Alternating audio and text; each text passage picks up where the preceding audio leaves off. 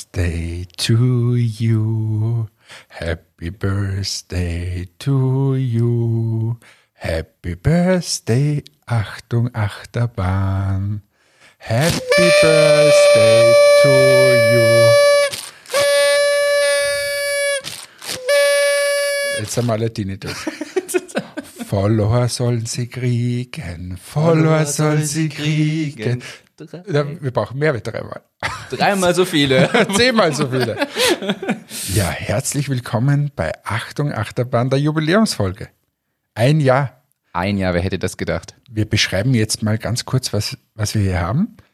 Und zwar, wir haben einen Kuchen vor uns stehen, einen Gugelhupf mit äh, Schokolade überzogen und ein paar Kerzen. Der Martin hat Champagner mitgenommen, ich habe die Gläser zur Verfüg Verfügung gestellt und wir haben Wasser hier und der Martin hat so Tröten mitgenommen und ich die Käppis. So, wie nennt man das? So Geburtstagshut, Partyhüte. Partyhüte. Also wir schauen jetzt noch lustiger aus als ohnehin schon. Ja, Herzlich es ist so willkommen. richtig doof. So richtig doof. Herzlich willkommen zur Jubiläumsfolge. Ein Jahr Achtung Achterbahn. Wer hätte es gedacht, dass wir es tatsächlich durchhalten? Ähm, und ja, geil, oder? Es ist ein sehr seltsames Gefühl. Wer hätte das gedacht? Also die Zeit ist so schnell vergangen. Und damit ich mal wirklich dir die ideale Rutsche lege und auch nochmal zusammenfasse, was in den letzten zwölf Monate so alles war und vor allem, was deine Person super beschreibt, sage ich jetzt, bitte blass die Kerzen aus.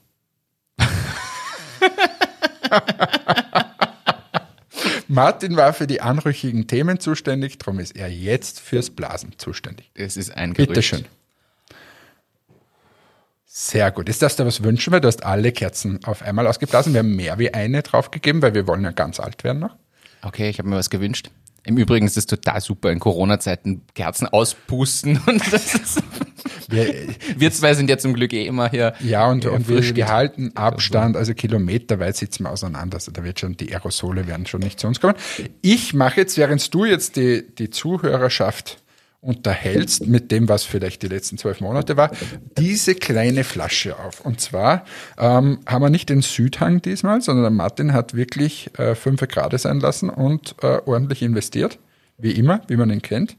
Im Geld ausgeben bin ich ganz Geld gut. ausgeben ist er sensationell. ähm, wen es interessiert, welchen Champagner wir da jetzt gleich trinken, der soll bitte in die schauen wahrscheinlich und auf Instagram irgendein Bild. Du, du darfst es auch so sagen, aber Nein. vielleicht haben wir ja zukünftig noch, da auch noch eine Partnerschaft. Also wenn es so Champagnerproduzenten gibt, trinken wir auch. Gerne. Nachhinein, liebe Grüße an die Korkenfreunde, wo ist die Box? Sage ich an dieser Die Stelle. Geburtstagsbox fehlt uns. Geburtstagsbox, wo ist die? Aber wir haben noch eine Einladung offen von den Korkenfreunden, dass wir direkt im Weinkeller aufmachen. Achtung. Klingt Also, doch schon mal gut. Ich Die schenk- Experten wissen jetzt allein am Klang des Korkens zu beurteilen, welchen Champagner wir jetzt hier eingießen oder der Hannes gerade einschenkt. Und da gehen wir jetzt dann bald zu Wetten das, wenn es das noch geben würde. Und dann sagen wir ja, ich kann es erkennen am Klang. Also liebe Zuhörerinnen und Zuhörer, nochmal herzlich willkommen zu Folge 53. Wer jetzt noch kein Getränk in der Hand hat, sollte jetzt nochmal ganz kurz auf Pause drücken, sollte sich schnell ein Glas holen. So, willkommen zurück, jetzt mit Glas und ich würde sagen, Prost Hannes. An. Prost. Danke für dieses Jahr. Danke für das tolle Jahr, die vielen Gespräche noch, und tollen Folgen. kurz diesen Klang nach. Das hat man sicher nicht gehört. Genau. Das haben wir vorher gemacht. So, und jetzt Prost. Prost! So, wer Angst hat, dass das jetzt die ganze Sendung so geht, Ja, es das stimmt, sagen es wir, wird genau so. es wird genau so weitergehen. Ähm, ja, Ja, ich würde einfach sagen, danke fürs Dabeisein, fürs Einschalten. Es war ein schönes Jahr. Und ja, wir essen jetzt hier noch Kuchen, trinken noch ein bisschen. und das war's. Das war's mit so- Achtung, Achterbahn. So schnell kann es vorbei sein. Jetzt, jetzt reden wir keinen Blödsinn, also jetzt machen wir mal hier ganz normale Sendung, ähm, trinken dabei ein bisschen Champagner und kommen dann am Ende ähm, zu dem Thema, ob es überhaupt weitergeht. es sollten wir weitergeht. noch ausdiskutieren. Das sollten wir noch ausdiskutieren. Die letzten drei Minuten machen wir das dann in gewohnter Art und Weise. Also, Bis dahin geht's einfach ganz normal weiter. Jetzt haben wir fünf Minuten für, jeden, für diesen komischen Geburtstagsblödsinn gebracht. Und jetzt bitte ein Thema. jetzt bitte ein Thema. Also, wir starten direkt rein mit der Frage, braucht es eine Verfilmung des Wirecard-Skandals? Ja. Ja, und sie kommt. Und, und ich bin gespannt, ob Entmetics da drinnen vorkommt als geschädigter Kunde. ja, da musst du dich nur an Christoph Maria Herbst wenden, denn es kommt tatsächlich eine deutschsprachige Verfilmung des Wirecard-Skandals. Also für alle, die das noch nicht ganz durchblickt haben, was da passiert ist, kann sich erstens nochmal die letzten 52 Folgen anhören. Da ist das ein oder andere Mal dieses Thema aufgekommen. Aber stell dir das mal vor, wenn du jetzt 52 Folgen hörst, wir haben im Schnitt wahrscheinlich eine Stunde immer gebraucht, hörst du 52 Stunden Material. Das ist mehr wie ganze zwei Tage kannst du binge Listening. Ich kann es dir sogar genau sagen, ich, hab's, ich bin ja vorbereitet. Oh. Also wir haben diese heutige Folge ausgenommen. In Summe 79 Folgen, das sind die normalen Folgen, plus die 20 Achtung Adventfolgen, plus unsere sechs Digitalisierungs-Lockdown-Spezialfolgen. Und wir sind bei 59 Stunden, 50 Minuten und 8 Sekunden. Das sind zwei Tage, 11 Stunden, 50 Minuten und 8 Sekunden. Was gibt es Schöneres? Also, wer jetzt diese Folge hört und noch nichts gehört hat, schließt sich jetzt am besten mal zweieinhalb Tage ein Und hört sich die erste Folge gleich mal an, weil die ist so richtig schlecht. und dreht bitte danach nicht ab. Okay, hau ja, raus. Wirecard-Skandal wird tatsächlich verfilmt, das ist jetzt kein Scherz. Äh, mit unter anderem Christoph Maria Herbst wird der verfilmt und da laufen jetzt schon die Vorbereitungen scheinbar. Und ich bin sehr gespannt, weil also auf wahren Begebenheiten basierende ähm, Themen, so wie Wolf of Wall Street, äh, sind natürlich spannend James Bond. James Bond. Ist das eigentlich, Frage, ist James Bond äh, so, so wirklich Dokumentarfilm in deinen Augen? Nein. Weil ich glaube dem alles. Auch, dass das Auto fliegt und Raketen rausschießt und Ja, das Alles ist halt mal so. macht. Aber warum kommt denn der jetzt eigentlich nicht ins Kino? James Bond. Ja? Der ist ja schon lange fertig gedreht, aber diese Corona Gibt's da wieder neuen? Ich habe ehrlicherweise irgendwo aufgehört, als da Daniel Craig das geworden ist, habe ich aufgehört, James Bond zu schauen. gefällt er dann nicht. Der Beste war der Sean Connery. Ja. Aber wir sind hier nicht der Filmpodcast, auch wenn wir in den letzten Folgen immer Ja. mehr zum Filmpodcast werden. Wir haben natürlich hier weitere Themen. Ein Schweizer Startup hat zwei Millionen Euro gekriegt. Und jetzt sagt man so, ja, ist ja nichts Besonderes. Die züchten aber Laborfleisch. Und jetzt ist das Spannende, sie züchten das aus Stammzellen. Das heißt, es werden nicht Genmanipulationen betrieben, sondern es werden die Stammzellen genommen und von null weg wird Fleisch gezüchtet. Klingt doch lecker, oder? Da, da läuft mir das Wasser im Mund zusammen. Mi- Mir ehrlicherweise nicht mal mehr. Äh, Ich bin jetzt in Woche fünf, in der ich vegan lebe. Und? Mir geht's super. Ja, ich mache gerade äh, Saftkur wieder, aber, Das- das aber ist dein- dein Leben ist eine- jetzt, das Ich bin eine einzige Saftkur, aber jetzt Mit ist, sechs. das, Das ist der ist- Saft halt gerade Cool. ein anderer. Äh, ja, äh, finde ich schlimm. Findest du, das würde mich wirklich, wir haben ja über so 3D-Druck-Sachen schon mal gesprochen Jetzt, mit Organen. jetzt fangen so. wir mal an. Also wenn jetzt nach dieser Krise, die wir jetzt gerade hatten, Ja. wo man vermeintlich, wenn man ein bisschen Weltverschwörung äh, glaubt, da glaubt man, dass das irgendwer gezüchtet hat und dann ausgestreut hat, damit er noch reicher wird oder was auch immer. Aber wenn man, wenn man dann tatsächlich mal in China ein bisschen unterwegs war und auf so einem Wildtiermarkt auch schon mal vorbeigesehen hat, habe ich schon mal gemacht, äh, dann Hast du übrigens auch berichtet. Ich glaube, das war so irgendwo zwischen Folge 3 und Folge 10. Kann sein. Jedenfalls, da, da, da weiß man dann, woher das vielleicht auch kommen mag. Ähm, und wenn dann kein Umdenken stattfindet beim Thema Ernährung im Sinne von, was esse ich da? Wie ist es vielleicht verseucht oder sonst was? Wie ist das gezüchtet? Wie ist es gezüchtet? Ähm, und da muss man nicht mal nach Wuhan schauen, sondern man sollte sich mal die Massentierhaltungen anschauen, die, die hier auch in Europa sind oder wie dann Corona 1 quasi da war und diese ganzen Schlachtbetriebe Bei in, Tönnies in Deutschland und Tönnies. so. Na, da, das ist halt wirklich der Moment, wo du jetzt nicht so das Wasser zusammenläuft im Mund und man sagt, "Hm, endlich beiße ich wieder in so ein genmanipuliertes Schnitzel rein. Und das ist schon so ein Thema. Ich hoffe, dass sich das nachhaltig ändert. Und wenn ich dann höre, aus irgendwelche Stammzellen genmanipuliert, bla bla bla, wer sich das reinpfeift und gleichzeitig auf Instagram postet, dass, dass wir uns Chips hinein implantieren durch diese Impfung, da, da weiß ich auch nicht mehr weiter. Wobei, was natürlich, muss man sagen, was diese, äh, also das mit der, bei der Genmanipulation bin ich beide, deshalb finde ich diesen Ansatz hier mit den Stammzellen natürlich spannend, weil da wird nichts manipuliert, sondern einfach gezüchtet aus der Grundzelle. Und ich finde Aber ja, warum darf Leben nicht Leben bleiben? die Frage ist, warum können wir nicht uns alle so zügeln, dass einfach generell weniger Fleisch konsumiert wird, dass das, was konsumiert wird, auf eine andere Art und Weise leben und wachsen kann und eben wir da einschreiten. Ich habe gestern, so, ich hab gestern so einen Bericht irgendwo gesehen, da ging es um diesen Wutbauern in Österreich, der, der quasi in Insolvenz, glaube ich, gegangen ist oder wäre und dann, dann hat die Crowd ihn finanziert mit 400.000 Euro. Okay. Gab es quasi, glaube ich, 12.000 Spender oder so und die haben ihm 400.000 Euro gegeben und sein Hof ist schuldenfrei. So. Und was war da? Der hat vor einigen Jahren ähm, quasi einen Stall gebaut für seine Kühe, die der normgerecht war und hat Milchkühe gehabt. Und dann ist der Milchpreis von 40 Cent, auf dem der ganze Kredit quasi beruht hat, auf glaube ich 23 Cent runtergefallen. Und äh, dann und um diese Re ist gegangen in diese Reportage. Und dann hat dann ein anderer Bauer gesagt, naja, eine Kuh, die 70 Liter Milch gibt, das ist halt keine Milch mehr. Das ist einfach irgendwas. Das Ja. ist ein Sekret, das da so. Und wenn ich mir das höre, dann denke ich mir, "Mm, das ist jetzt nicht so super. Ein Sekret da im Supermarkt zu kaufen. Und, und das finde ich einfach äh, schon ein bisschen wild, dass wir uns dorthin entwickelt haben. Ja. Dass eine Milch, äh, dass die nicht fair bezahlt wird, dass der Bauer nicht davon leben kann und so weiter. Und das verstehe ich nicht ganz, äh, warum das gerade bei Lebensmitteln äh, so ist. Warum wir da so sparsam sind. Ist eine sehr gute Frage. Man muss sich aber tatsächlich mit diesem Thema mal gedanklich ein bisschen beschäftigen. Ich war ja früher auch so, ich sag, auf Fleisch und so könnte ich nie verzichten. Ich muss ehrlich sagen, das ist super einfach. Natürlich habe ich, gebe ich zu, mir schmeckt's halt und ich freue mich drauf, irgendwann auch mal wieder in ein Steak zu beißen, aber ich will wissen, wo dieses Viech vorher gelebt hat und wie es aufgewachsen ist und werde sicher nicht das 99 Cent pro Kilo Fleisch aus dem nächsten Billig-Supermarkt um die Ecke nehmen. Und das bewirkt's und das finde ich gut und ich finde, da sollten alle mal drüber nachdenken, was kann man tun, weil das ist nicht so schwer, wie immer alle sagen.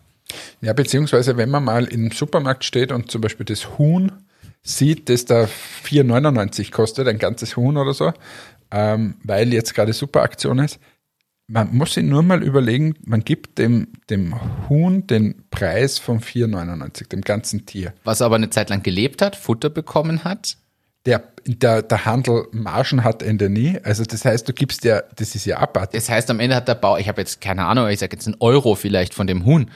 Der das hat das aber, keine Ahnung, zwei Jahre durchgefüttert, ein Jahr durchgefüttert. Äh, Das ist ja, also da weiß man auch, was das für Futter sein muss, weil der Bauer muss ja auch von irgendwas leben. Also muss Nein. er natürlich.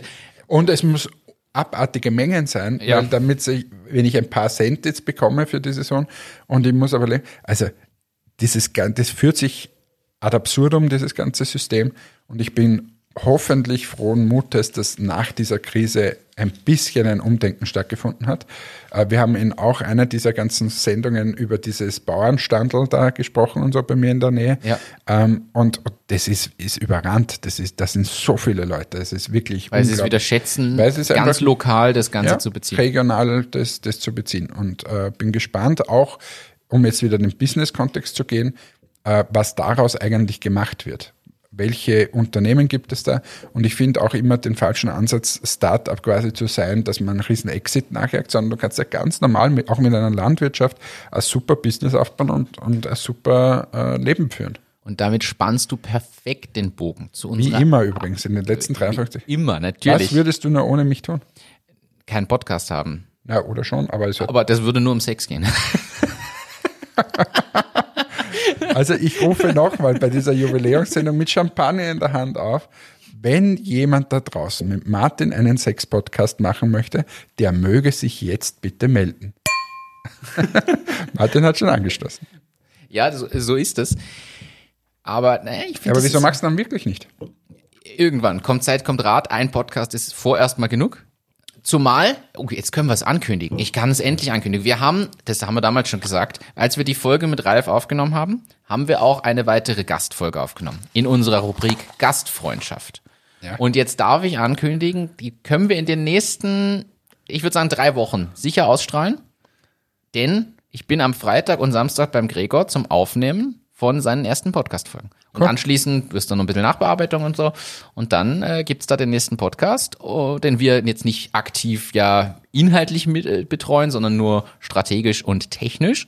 Und erstens können wir unsere Gastfolge dann endlich bringen. Ich freue mich drauf. Ich habe es mir neulich nochmal angehört, weil er es gebraucht hat, um es wem zu zeigen. Und habe mich selber wieder erwischt bei manchen Themen, die er da beleuchtet, wo ich denke, pff, ich muss echt aufpassen. Also für alle, die da nicht dabei waren, der Gregor ist Psychologe, war aber mal in der in Vertriebsleiter und Geschäftsführer Genau. von unterschiedlichen Unternehmen.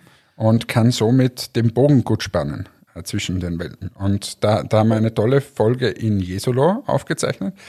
Aber wir haben gesagt, es, wir dürfen es erst dann ausstrahlen, wenn er selber seinen Podcast hat, wo er auch ein bisschen dann weiter in die Tiefe geht. Weil sonst lassen wir ja alle hier irgendwie mit so, Richtig. mit so oberflächlichem Gequatsche zurück, wie wir das sonst auch immer tun. Und ja, Finde ich jedenfalls äh, gut und da freue ich mich drauf. Aber den Bogen zurückgespannt. Du spannst den Bogen zur ersten Folge. Du hast jetzt gesagt, man kann auch was Nachhaltiges machen. Wir haben in der ersten Folge über Einhörner gesprochen, nämlich und über Zebras. ja. Und das spannt jetzt nämlich perfekt den Bogen wieder über diese 53 Folgen. Ah, Man muss nicht immer Einhorn sein, man kann auch ein Zebra werden. Aber da kannst du uns ganz kurz nochmal, für die, die Folge 1 nicht gehört haben, was ist denn ein Zebra? Was ist äh, das eigentlich im Vergleich ähm, zu, zu den Einhörnern, was man ja wirklich oft hört? Ah, ich möchte so gern ein Unicorn werden, ah, ich möchte eben ein Einhorn werden. Was ist da eigentlich ein Zebra? Martin erklärt die Welt. Also, erklär's uns.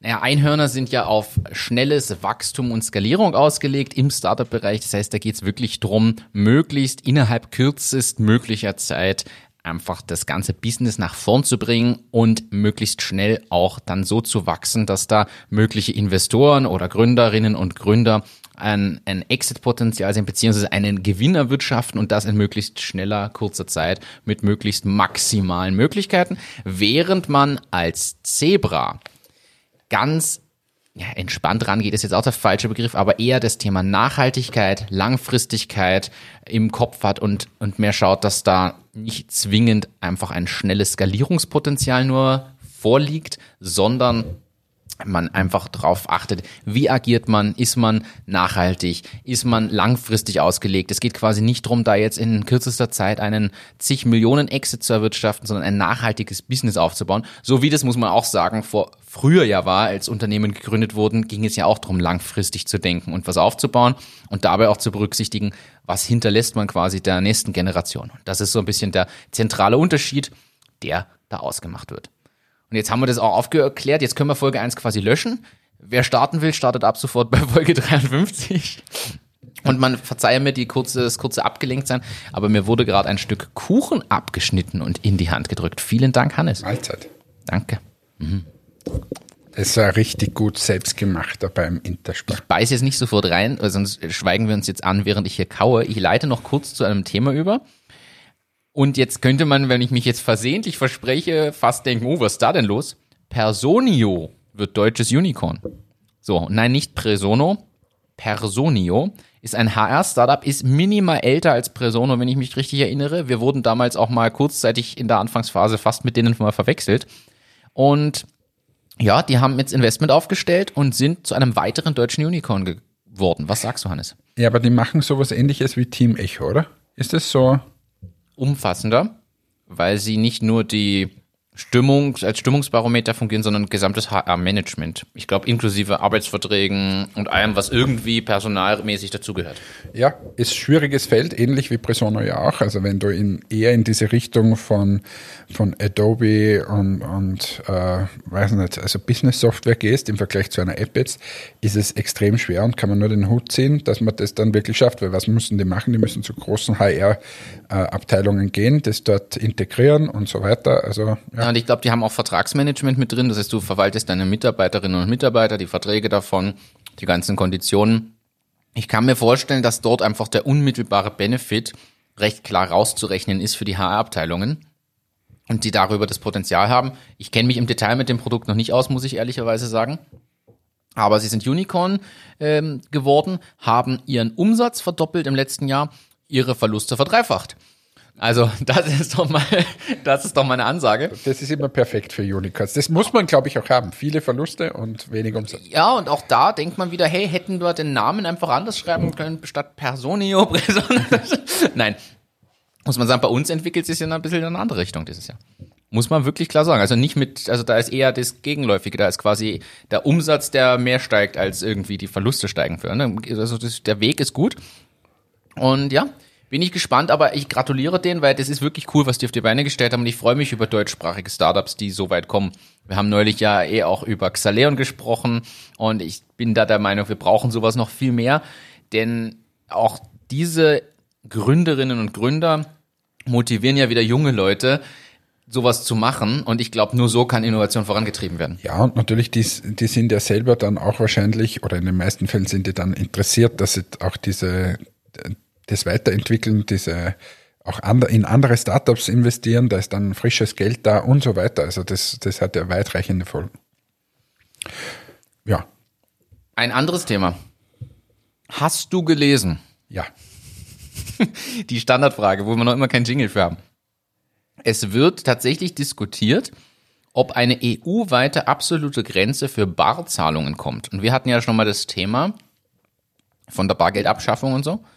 Und mittlerweile verdichten sich in meinem Bekanntenkreis ja die, die Leute, die sagen, uh, jetzt haben sie hier einen größeren Plan. Nein, aber es wird tatsächlich diskutiert. in deiner Telegram-Gruppe. In meiner Telegram-Gruppe.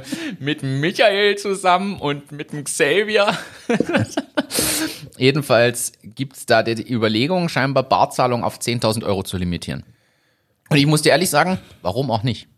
Ja, aber ist es, ist es nicht schon es gibt nur eine gewisse Begrenzung für Bareinzahlung aufs Konto. Aha. Das heißt, Bargeld aufs Konto, was du einzahlst, da gibt es eine Limitierung, wann du, wie oft und bis zu welchem Betrag das gehen darf, ohne dass du einen Nachweis erbringst. Aber Barzahlungen, wenn du, wenn ich jetzt zu meinem Fahrradhändler gehe und sage, ich hätte bitte gern das teuerste Triathlonrad, was geht, mit voller Ausstattung, dann kann ich das bar zahlen, theoretisch. Und das will man halt limitieren. Oder Autos. Denk an, denk an die Gangs of Berlin da irgendwie, die wahrscheinlich ihre ganzen gepimpten Karren auch in Bar zahlen, weil das Drogengeld ist oder so. Mhm. Und ich glaube, das ist der Grund, warum man das limitieren will, damit man den Geldfluss in gewisser Weise noch steuern und kontrollieren kann. Und ich muss ehrlich sagen, rein aus dem Schwarzgeldgedanken verstehe ich das. Ja, und bei 10.000 Euro trifft es den Otto-Normalverbraucher wahrscheinlich sehr wenig. Also weil, okay, vielleicht nur das Auto, aber äh, sonst wo. Aber wer zahlt sein Auto mit einem Koffer voll Geld? Also. Ja, und der Kuchen, den du dir da gerade hineinschiebst, bis dass er bei den Ohrwascheln wieder rauskommt, äh, hat auch weniger gekostet. Ich gestehe. Der Champagner nicht. Der Champagner nicht, der war so teuer. Na, aber ja, ist durchaus sinnvoll. Also solange es die Privatpersonen so nicht, nicht so stark betrifft, ähm, aber da, da geht es ja rein um Geldwäsche in Wahrheit. Ich sehe das auch als einzigen Grund. Warum machst du es sonst? Weil, äh, wen trifft's wirklich? Also im Baum, selbst im Baumarkt gibst du nicht 10.000 Euro in Bar aus. Ja. Also, ja. Finde ich aber spannend. Ansonsten, warst du mal bei Clubhouse jetzt? Ich war bei Clubhouse und kenne mich immer noch nicht aus. Okay. Also ich, ich hätte es probiert. Ich war noch in keinem einzigen Channel. Ich wurde wieder von irgendwelchen Leuten eingeladen. Ja, du musst reingehen. Ich kenne mich da nicht aus, da war ich so und dann, sie wurden als, als Moderator hatte ich gleich wieder als Moderator War, Was war es, der Kuckuck? Ich, ich kenne mich nicht. Und dann hast du Nein geklickt? Und Na, dann habe ich so, so Leave Quiet.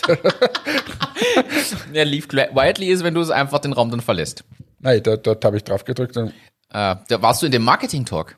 Ich habe doch keine Ahnung. Ah, okay. Aber ja. Aber was, was ist die Entwicklung jetzt am, am Ich hab, gefühlt haben einfach alle Leute zu viel Zeit und sind den ganzen Tag da drin. Es geht immer um dieselben Themen. Mir fehlt noch ein bisschen der Ultra-Benefit. Ich habe ein, zwei Mal jetzt zugehört. Ich hatte ein, zwei spannende Talks auch und habe aber festgestellt, es hängt von den Moderatoren und Moderatorinnen ab. Ich war in einem, wirklich? In, ja, wer hätte das gedacht? ich war in einem ganz lässigen Talk, wo es um VC Money versus Bootstrapping geht. Haben wir alles schon erklärt, was das bedeutet. Also, wer das jetzt nicht weiß, sollte die letzten 52 Folgen nochmal hören.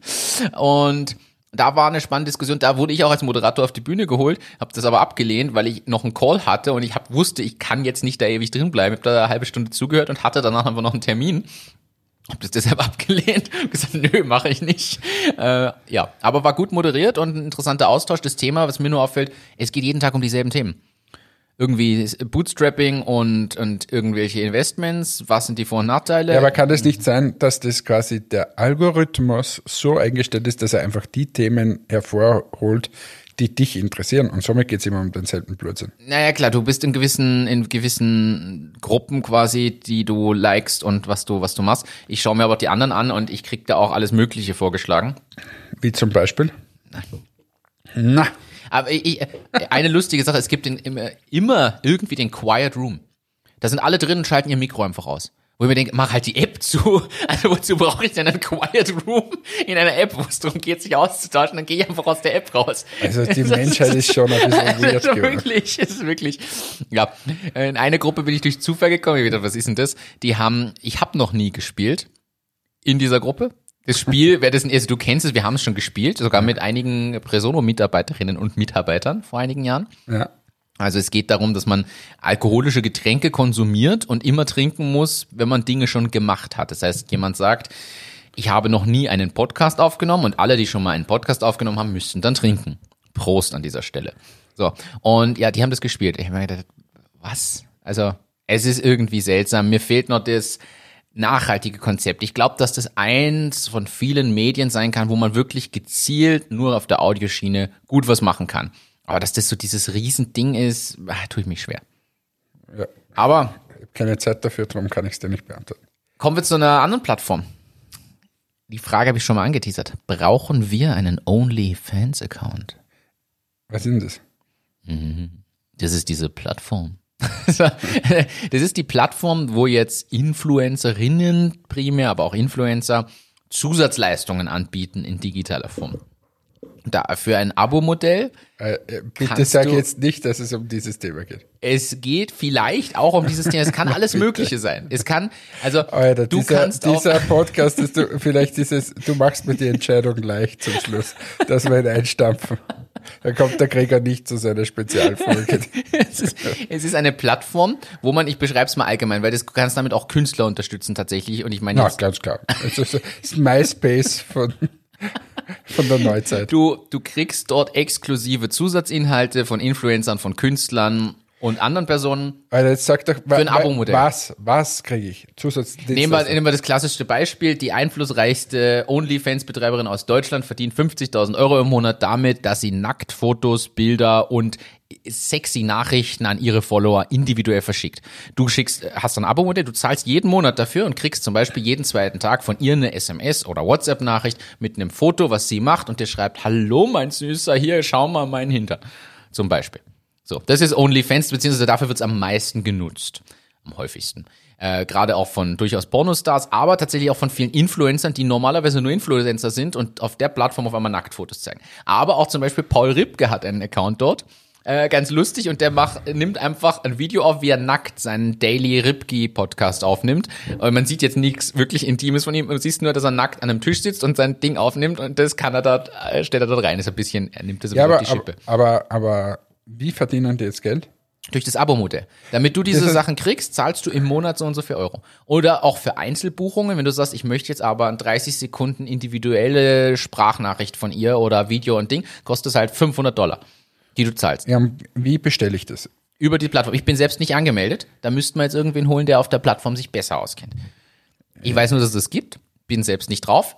Und ja, Warum hast du das jetzt hier in die Sendung gebracht? weil es ein Businessmodell ist, was scheinbar in- irrsinnig gut funktioniert, weil wie gesagt, es gibt eine Deutsche zum Beispiel, das ist die bestverdienste Deutsche, die nur über dieses Abo-Modell und ein bisschen individuellen Inhalt, jetzt klar, sie macht anrüchige Sachen, okay, mag mal dahingestellt sein, aber die macht 50.000 Euro im Monat, recurring quasi, weil es tendenziell Abo-Modell ist und gleichzeitig schafft es natürlich dadurch auch wieder äh, Leute für ihren allgemeinen Followerschaft und Influencer-Dasein zu motivieren und dadurch ihre Followerschaft und Werbeverträge auch wieder anzukurbeln. Das ist ja so ein Wechselspiel dann. Wahnsinn, Ein, oder? eine Spirale des Himmels. Also, da, da gibt's schon Sachen, ich finde ich finde es einfach interessant und die Frage weißt du, ist, was ich warum ist früher keiner auf das gekommen? Ja, aber was, ich finde interessant, dass du ständig mit so einem Zeug daherkommst. Ich krieg da Newsletter zu. Das ist ja wirklich, ist jetzt kein Scherz, das steht im, in irgendeinem Newsletter stand drin, Deutsche verdient 50.000 Euro im Monat auf OnlyFans. Dann habe ich draufgeklickt und mir das angeschaut. Okay. Das ist so einfach ist das. Also so kommen die meisten dieser Themen zustande. Die meisten. Zumindest. Okay, ich glaube dir mal. es ist tatsächlich so, genau so passiert. Okay? Ja. Ansonsten Ganz spannendes Thema. Ich switche wieder hier in die professionellen Themen. Der Ölkonzern Shell hat das Berliner Startup Ubitricity gekauft. Okay. Und Machen die machen E-Ladestationen an Straßenlaternen. Und das ist ein geiles Konzept. Die bauen quasi nicht einfach irgendwo in die Wildnis eine Ladestation, sondern die zapfen da, wo es eh Strom gibt, den Strom an und bieten Ladestationen. Weil an Straßenlaternen gibt's Strom. Und es ist auch ein Stromnetz, was da dran hängt. Das heißt, du kriegst eine gewisse Leistung durch. Ja, warte mal, ich habe es noch nicht verstanden. Die bauen einfach an Straßenlaternen eine Stromtankstelle. Für wen? Für den öffentlichen Elektroverkehr. Es wird Aber jetzt ich nicht kann mich nicht auf eine Straßenlaterne hinstellen. Ja, das wird natürlich irgendwo sein, wo vielleicht ein Parkplatz sowieso daneben ist und dann kommt an diese Straßenlaterne neben dem Parkplatz diese Ladestelle, damit du das sinnvoll nutzt. Es wird jetzt nicht mitten auf der Salzburger Straße hier in Linz, wo du nirgends halten kannst, an irgendeiner Straßenlaterne. auf, der, auf, der, auf der Stadtautobahn in der Mitte, aber so, so, so parkende Autos. Ich kenne mich nicht mehr aus, du verwirrst mich mit diesem Podcast. So, ist das der Champagner oder? Ich, ich bin komplett fertig heute. Nein, das ist wirklich einfach, ich finde das Konzept gut. Na, das ist ein Schwachsinn. Wieso ist das ein Schwachsinn? Ja, warum gerade auf einer Straßenlaterne? Es gibt überall Sachen. Es gibt nicht überall Strom für E-Autoladen. Wir wissen, wenn E-Autos sich verbreiten, dann braucht es viel mehr Lademöglichkeiten. Ja, jeder Supermarkt hat das. Zum Beispiel. Noch Jede nicht. Tankstelle. Ja. Kann sowas. Gibt's überall Strom. Jedes Haus gibt's überall Strom. Und warum nicht im öffentlichen? Warum dann nicht bei der Ampel?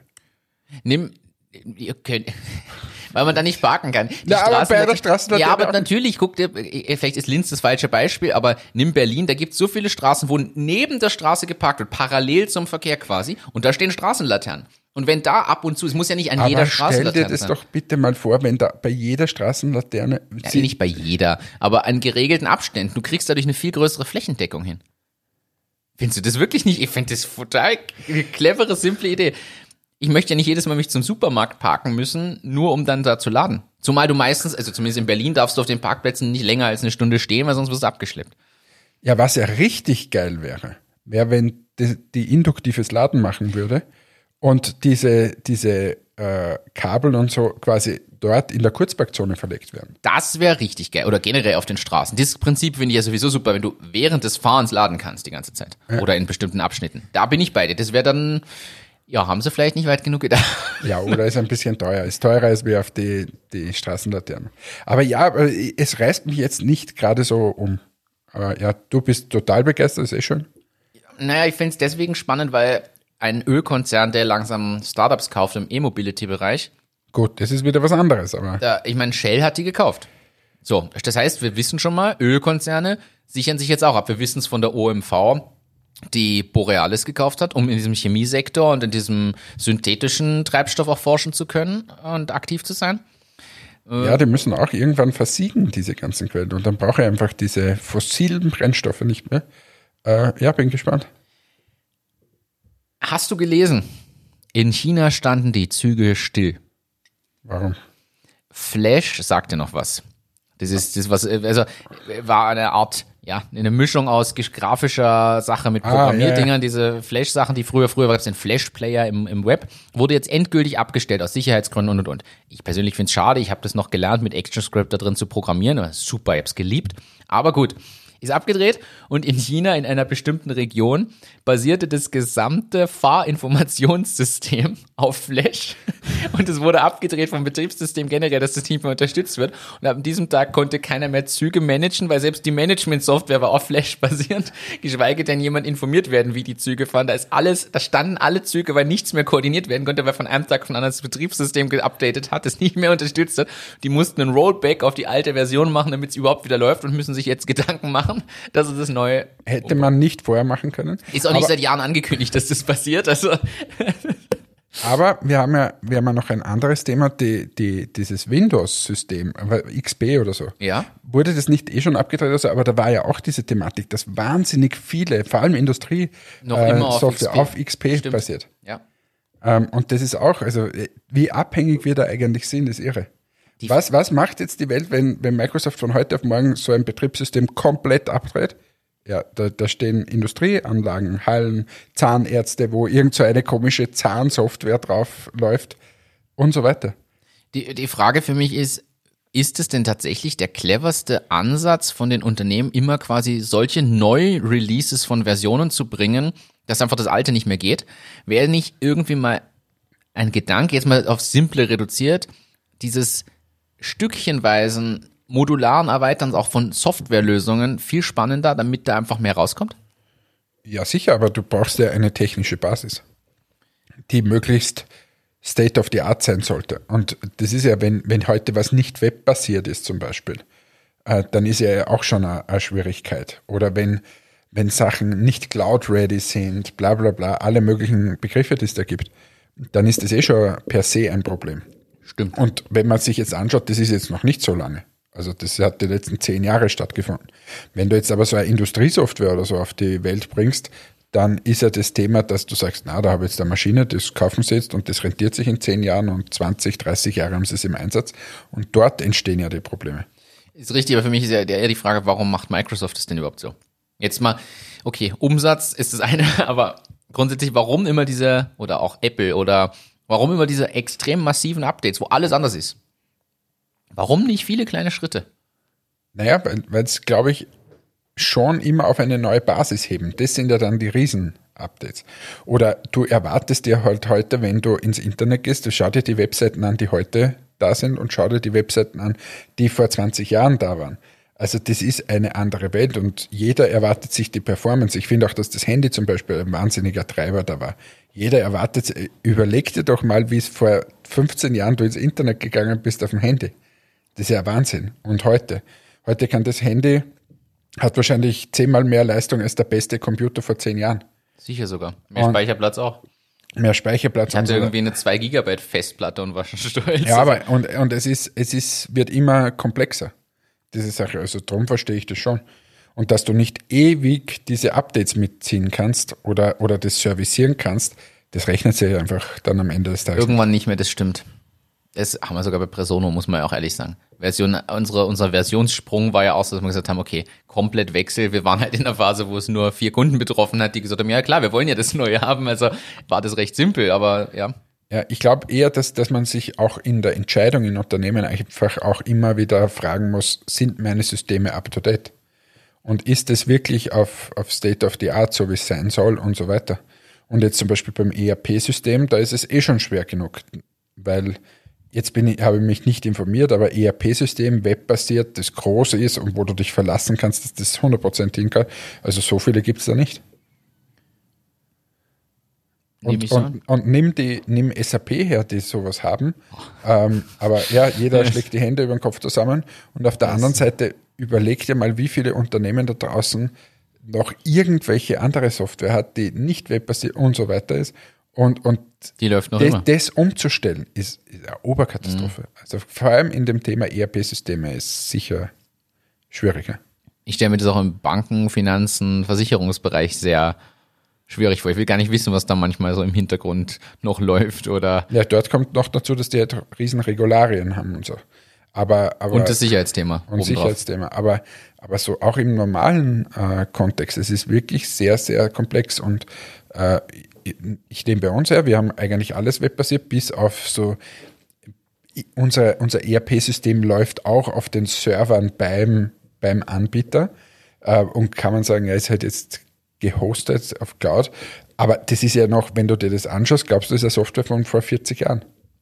Und, und aber such mal eine ERP-Software, die so angebunden ist, wo Steuerberater damit arbeiten können und, und, und, und. Gibt's nicht die so viele. gibt's nicht so viele. Kannst du SAP gehen, da bist du, sind wir zu klein zum Beispiel, sondern gibt's vielleicht die eine oder andere kleinere, aber so viele gibt's nicht wie es andere mehr. Und das ist zum Beispiel, wenn jemand sich das traut, eine ERP-Software auf, auf äh, Web basiert zu machen, das zum Beispiel, keine Ahnung, Magic äh, Link hat irgendwie oder so, wo er einfach das ganze SAP-Ding nimmt und auf einmal funktioniert, die, die, werden, die werden wahrscheinlich mehr wert wie Apple. Aber du hast so viele Unternehmen, die können nie im Leben mehr rauswechseln oder irgendwas verändern, weil da geht es halt wirklich ans Eingemachte von den Unternehmen. Meist noch hoch individualisiert. Jedes Unternehmen, das größte ist, hat dann irgendwie seine eigenen SAP-Consultants und SAP-Programmierer. Also dieses Völliger Wahnsinn, ganze da Thema. ERP-System wäre eigentlich mal ein, ein spannendes Thema, das disruptiv anzugehen. Ja, im nächsten Leben. Äh, Martin, mir, kannst du reicht, jetzt dann nachher mir reicht schon ein Nein, Präsentationsmanagementsystem. aber das ist mal, wie schwierig Präsentationen sind. Und dort geht's ja dann an Nochmal, alle ja. Geschäftsprozesse. Ja. Also das ist wirklich, glaube ich, ein, ein schwieriges Thema. Ja, dafür sind moderne Softwarelösungen nicht immer sicher. Schulvideostunden werden zurzeit ganz gern gehackt. Hast du das mitgekriegt? Ja. Es ist so, dass teilweise äh, die, die Links zu den Videocalls in im, um Homeschooling quasi, was der Lehrer mit den Schülern macht, irgendwo geleakt ist oder Sicherheitslücken in der verwendeten Software existieren, so dass sich plötzlich irgendwer einschaltet oder irgendwer kriegt, weil er eine E-Mail abfängt mit dem Link, die Möglichkeit. Und da gibt's leider sehr unschöne Sachen. Da haken, äh, hacken sich quasi in Anführungszeichen, das hat mit Hacken nicht viel zu tun. Du wählst dich halt einfach über den Link ein, äh, wählen sich Leute rein, die sich dann vor der Kamera ausziehen und so. Also da geht's richtig um, um sexuelle Belästigung de facto. Das Problem ist aber, dass viele Lehrerinnen und Lehrer nicht ausreichend technisch affin sind, um denjenigen dann rauszuschmeißen sofort, sondern sitzen hilflos da und wissen nicht, was sie tun sollen. Und das ist natürlich, also wir lachen jetzt, es ist aber eine ganz, ganz ungünstige Situation, was tunlichst vermieden werden sollte. Ja. Aber nach einem Jahr Homeschooling ist es ja auch schwierig, sowas bedienen zu können. Also das, Aber das würde mich auch interessieren, ob das jetzt nachhaltig geändert wird, ob man dieses Thema, ob die Schule tatsächlich digitaler geworden ist wie vorher. Oder war es einfach nur das, jeder hat jetzt einen Laptop und jeder kann Zoom einschalten oder so. Ist es das oder ist es tatsächlich digitaler geworden? ehrlicherweise nur, weil ich alles per Videokonferenz versuche zu machen, heißt es nicht, dass es wirklich digitaler geworden ist, weil für mich gehören noch immer Anpassungen der Konzepte da dazu, was de facto nicht wirklich erfolgt ist. Was ich cool fand, das kann ich erzählen von meinem, von meinem Triathlon-Trainer, der ist ja Sportlehrer. Und der hat ein cooles Konzept gemacht und das muss ich sagen, und sowas, das sind die Dinge, wo ich sagen muss, das könnte ich mir vorstellen, dass man sowas übernimmt in Lehrplänen. Ich finde das nämlich wirklich cool. Die haben vorher, haben die Klassen, ich weiß nicht, zweimal die Woche Sport oder irgend sowas. Er hat jetzt das Prinzip gehabt und das hat er mit denen so ausgemacht und das passt für die Schüler. voll. Da macht jeder sechs Tage die Woche für 15 bis 20 Minuten Sport, weil er sagt, die sitzen jetzt den ganzen Tag vor dem Computer. Er wollte, dass die jeden Tag mal zur Bewegung kommen und so. Und er hat quasi auf Video aufgenommen, eine Art Programm, so Bauchübungen und so, aber was ein bisschen kinderaffin ist. Und jedes Kind kann sich dieses Video daheim anschauen. Das ändert auch jede, Wo- ändert er jede Woche. Er schickt jede Woche was Neues aus. Und jedes Kind hat einen Plan gemacht mit ihm. Und hat einen Plan, an welchem Tag sie was machen. Einen Tag sollen sie einfach diese Übungen machen, einen anderen Tag sollen sie ein bisschen um, um Block rennen, irgendwie draußen oder spazieren gehen. Und das müssen sie dokumentieren und eintragen, dass sie es gemacht haben. Und diese Übungen sollen sie sogar filmen. Und das Gute ist jetzt, und das finde ich einen super Gedanken, es kommt nicht dazu, dass die Unsportlichen, die die Übung vielleicht nicht so gut hinkriegen, sich blamieren vor allen anderen. Die machen es daheim, das sieht nur der Lehrer, der kann das trotzdem bewerten und sagen, hey, das hast du aber super gemacht, bleib da dran. Die schämen sich quasi nicht, weil plötzlich der Supersportler neben ihnen ist und sie, äh, trotz, obwohl sie Kind sind, vielleicht ein paar Kilo zu viel haben oder so, was ich aus eigener Erfahrung weiß, dass das sehr unschön sein kann, wenn man einfach vielleicht ein bisschen runderes Kind ist und dann gehänselt wird oder so vor den anderen. Und das ist, das schafft so einen Privatsphäre-Raum und er sagt aber, nehmt es, nehmt es auf Video auf als Beweis, dann kriegt ihr auch eure Supernote und er sagt doch, hey, du hast es gemacht. Völlig wurscht, ob das jetzt fünf oder sechs Liegestütze waren. Das ist, das ist ja de facto geht's nur darum, dass die mal wegkommen vom Monitor, jeden Tag was haben. Und ich finde den Kerngedanken dahinter eine schöne Idee, statt da einmal die Woche alle in die Turnhalle zu pferchen und zu zwingen, da irgendwie die Standardübung zu machen. Ja, aber das ist ja grundsätzlich ein Thema, dass, dass Kinder eigentlich jeden Tag eine Turnstunde haben sollten. Einfach weil, weil wo, wo holen sie sich sonst? Die, die setzen sich dann zu Hause vor, vor die Playstation oder so. Äh, Die, die, also diese tägliche Turnstunde bin ich total dafür. Und selbst wenn es nur 15 Minuten sind. Tut aber auch manch Erwachsenem ganz gut, glaube ich. Ja, eh, nein, ich wäre auch dafür. Aber, aber ja, der Kerngedanke ist gut und auch das mit den Hänseln und so ist natürlich auch äh, ein guter Ansatz. Ja. Für solche Sachen. Aber es ich ist gut. halt sehr aufwendig. Das sind wieder diese motivierten Lehrer, die machen es Gott sei Dank, die gibt's auch. Aber es ist halt wahrscheinlich nicht die Regel der Turnlehrer. Es- Ich glaube, das ist, es klingt jetzt, ich finde es super. Es ist wahrscheinlich in Summe trotzdem unaufwendiger als den, die Mathestunde, wo du auf 20 unterschiedliche Leistungsstände eingehen musst, vielleicht vorzubereiten. Ich glaube, dass das natürlich auch ein Unterschied ist. So ehrlich muss man einfach sein. Ja. Und wenn du halt als Mathelehrerin dann 40 Videos kriegst, wie der seine Ja, das- Übung löst, Das bringt nichts. Ja. das bringt halt weniger. Aber fand ich, fand ich, finde ich spannend, das Thema. Wir haben noch so viele Themen, wir werden heute nicht alle schaffen, obwohl du es angekündigt hast. Was tun wir da?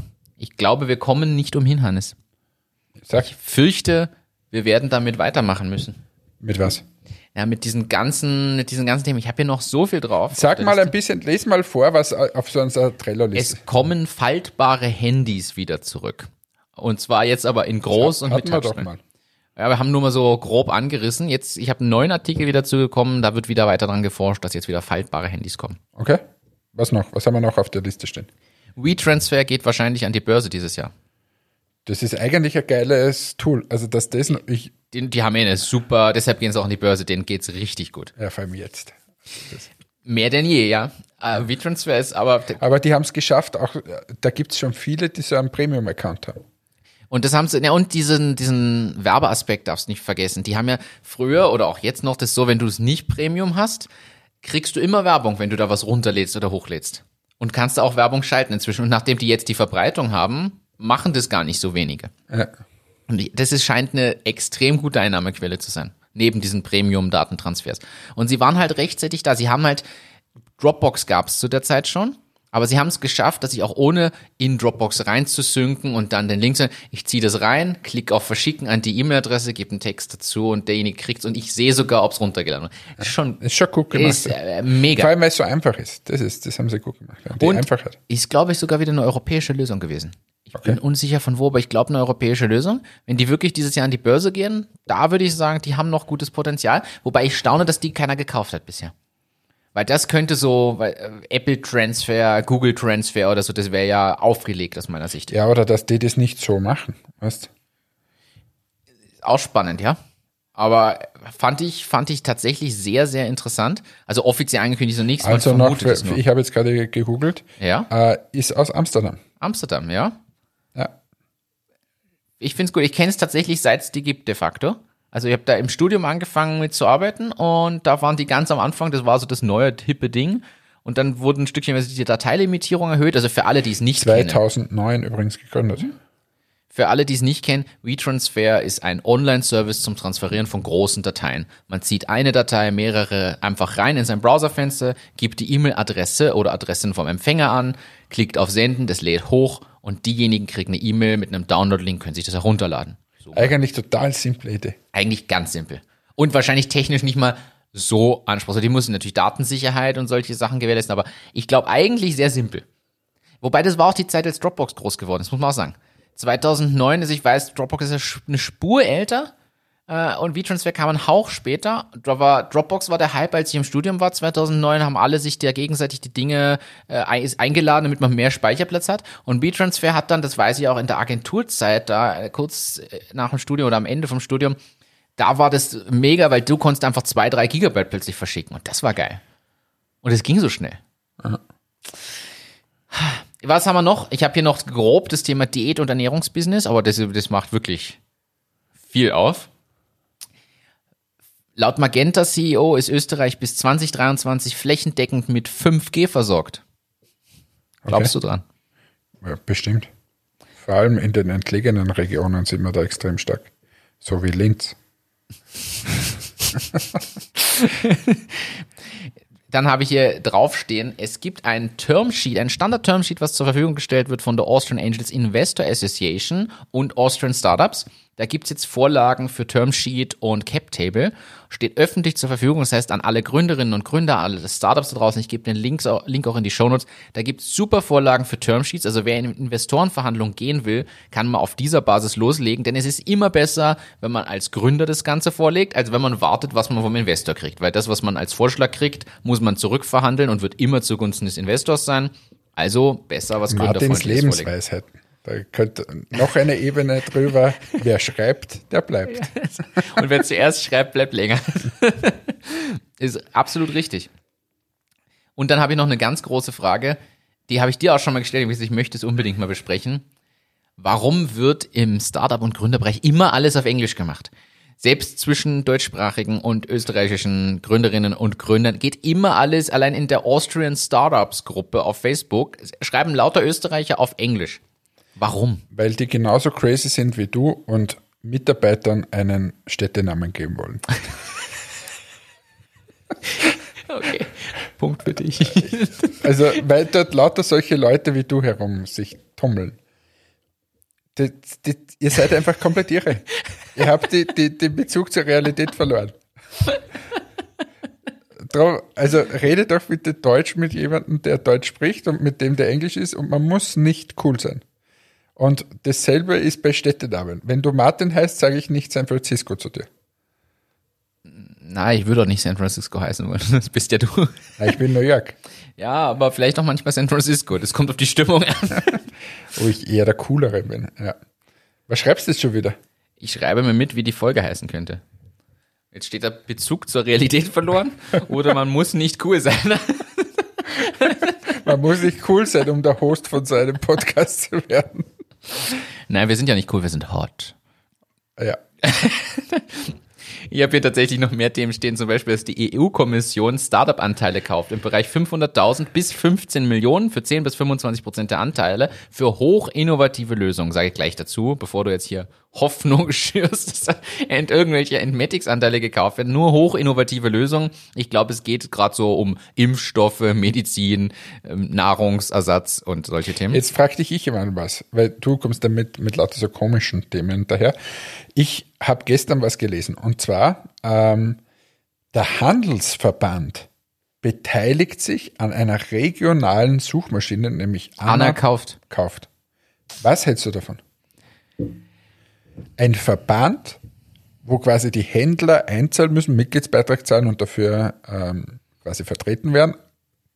Kann auch sein, weiß ich nicht, der, die Wirtschaftskammer, Arbeiterkammer und so weiter.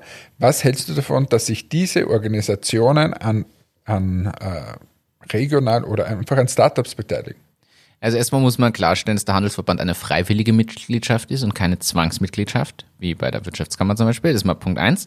Punkt zwei finde ich das in dem Fall sehr, sehr gut, weil sie wollen ja unterstützen, dass ihre Händler da gefunden und gesehen werden.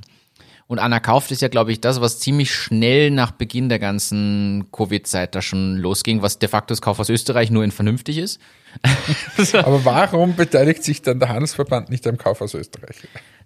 Genau, diese Frage kann man natürlich, ich, ich glaube, weil es ganz klar ist, weil erstens das eine von der Wirtschaftskammer finanziert ist und zweitens in Verruf geraten ist, also Kauf aus Österreich, da können sie jetzt noch das Schönste machen. Ich glaube, das kriegen sie nicht mehr hin. Das ist so gefloppt am Anfang. Alles tot. Es ist, ich glaube, mir hat der Martin heute geschrieben, dass Dynatrace das jetzt irgendwie weiterentwickelt und übernimmt.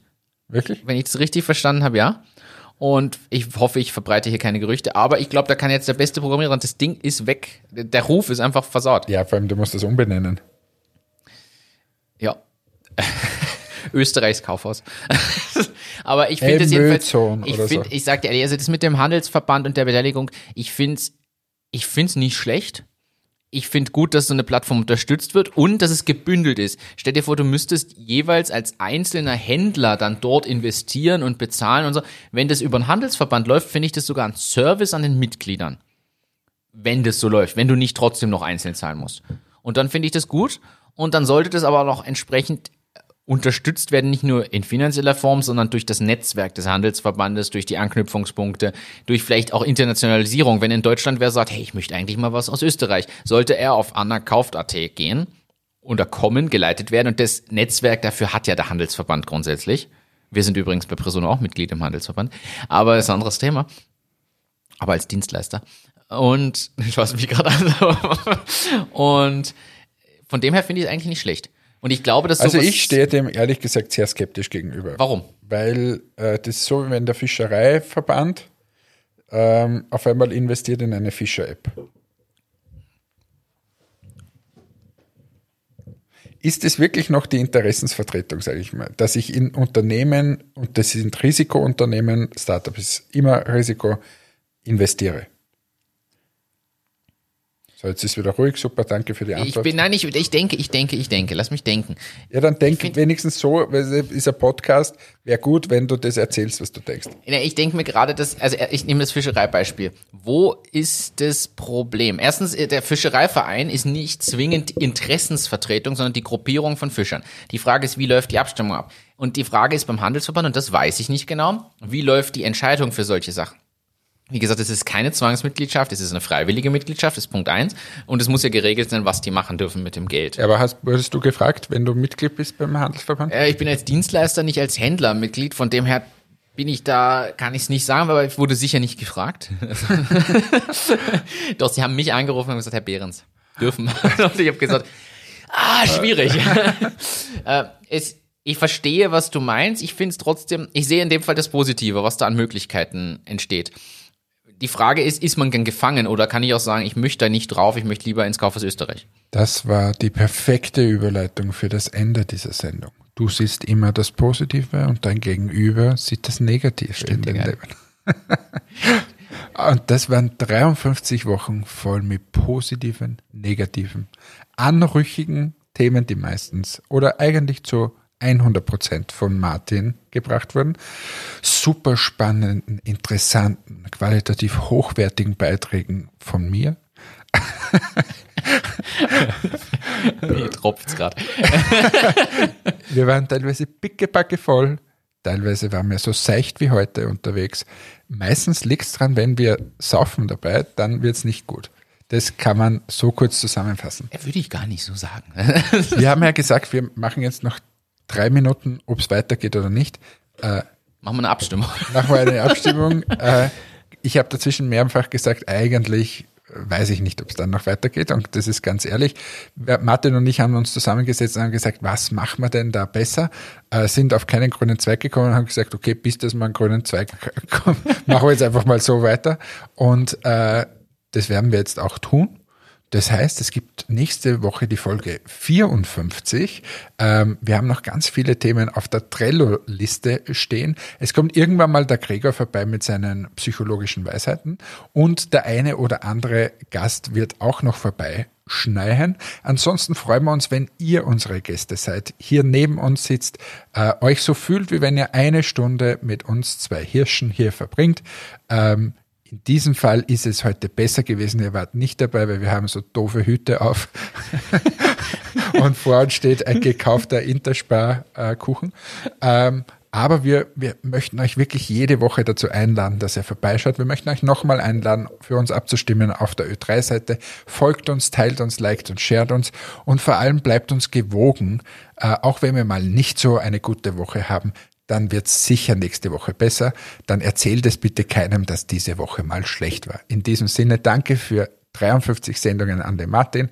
Danke an euch für 53 Sendungen. Wir hoffen, euch unterhalten, informiert äh, zu haben und äh, wir werden das auch weiterhin tun. Und ich freue mich auf das nächste Jahr mit dir, lieber Martin. In diesem Sinne, tschüss, ciao, baba, euer Hannes. Ich sage ebenfalls Danke fürs Dabeisein, lieber Hannes. Danke für diese 53 Wochen mit Hochs und Tiefs, wie es auf einer Achterbahn sein soll. Ich freue mich sehr auf die nächsten Folgen und liebe Zuhörerinnen und Zuhörer, gebt uns gern Input, welche Themenbereiche ihr euch so wünscht oder welche Schwerpunkte und dann werden wir vielleicht in unseren Überlegungen das mit berücksichtigen. Danke fürs Einschalten. Macht's gut. Bis zum nächsten Mal. Ciao, ciao.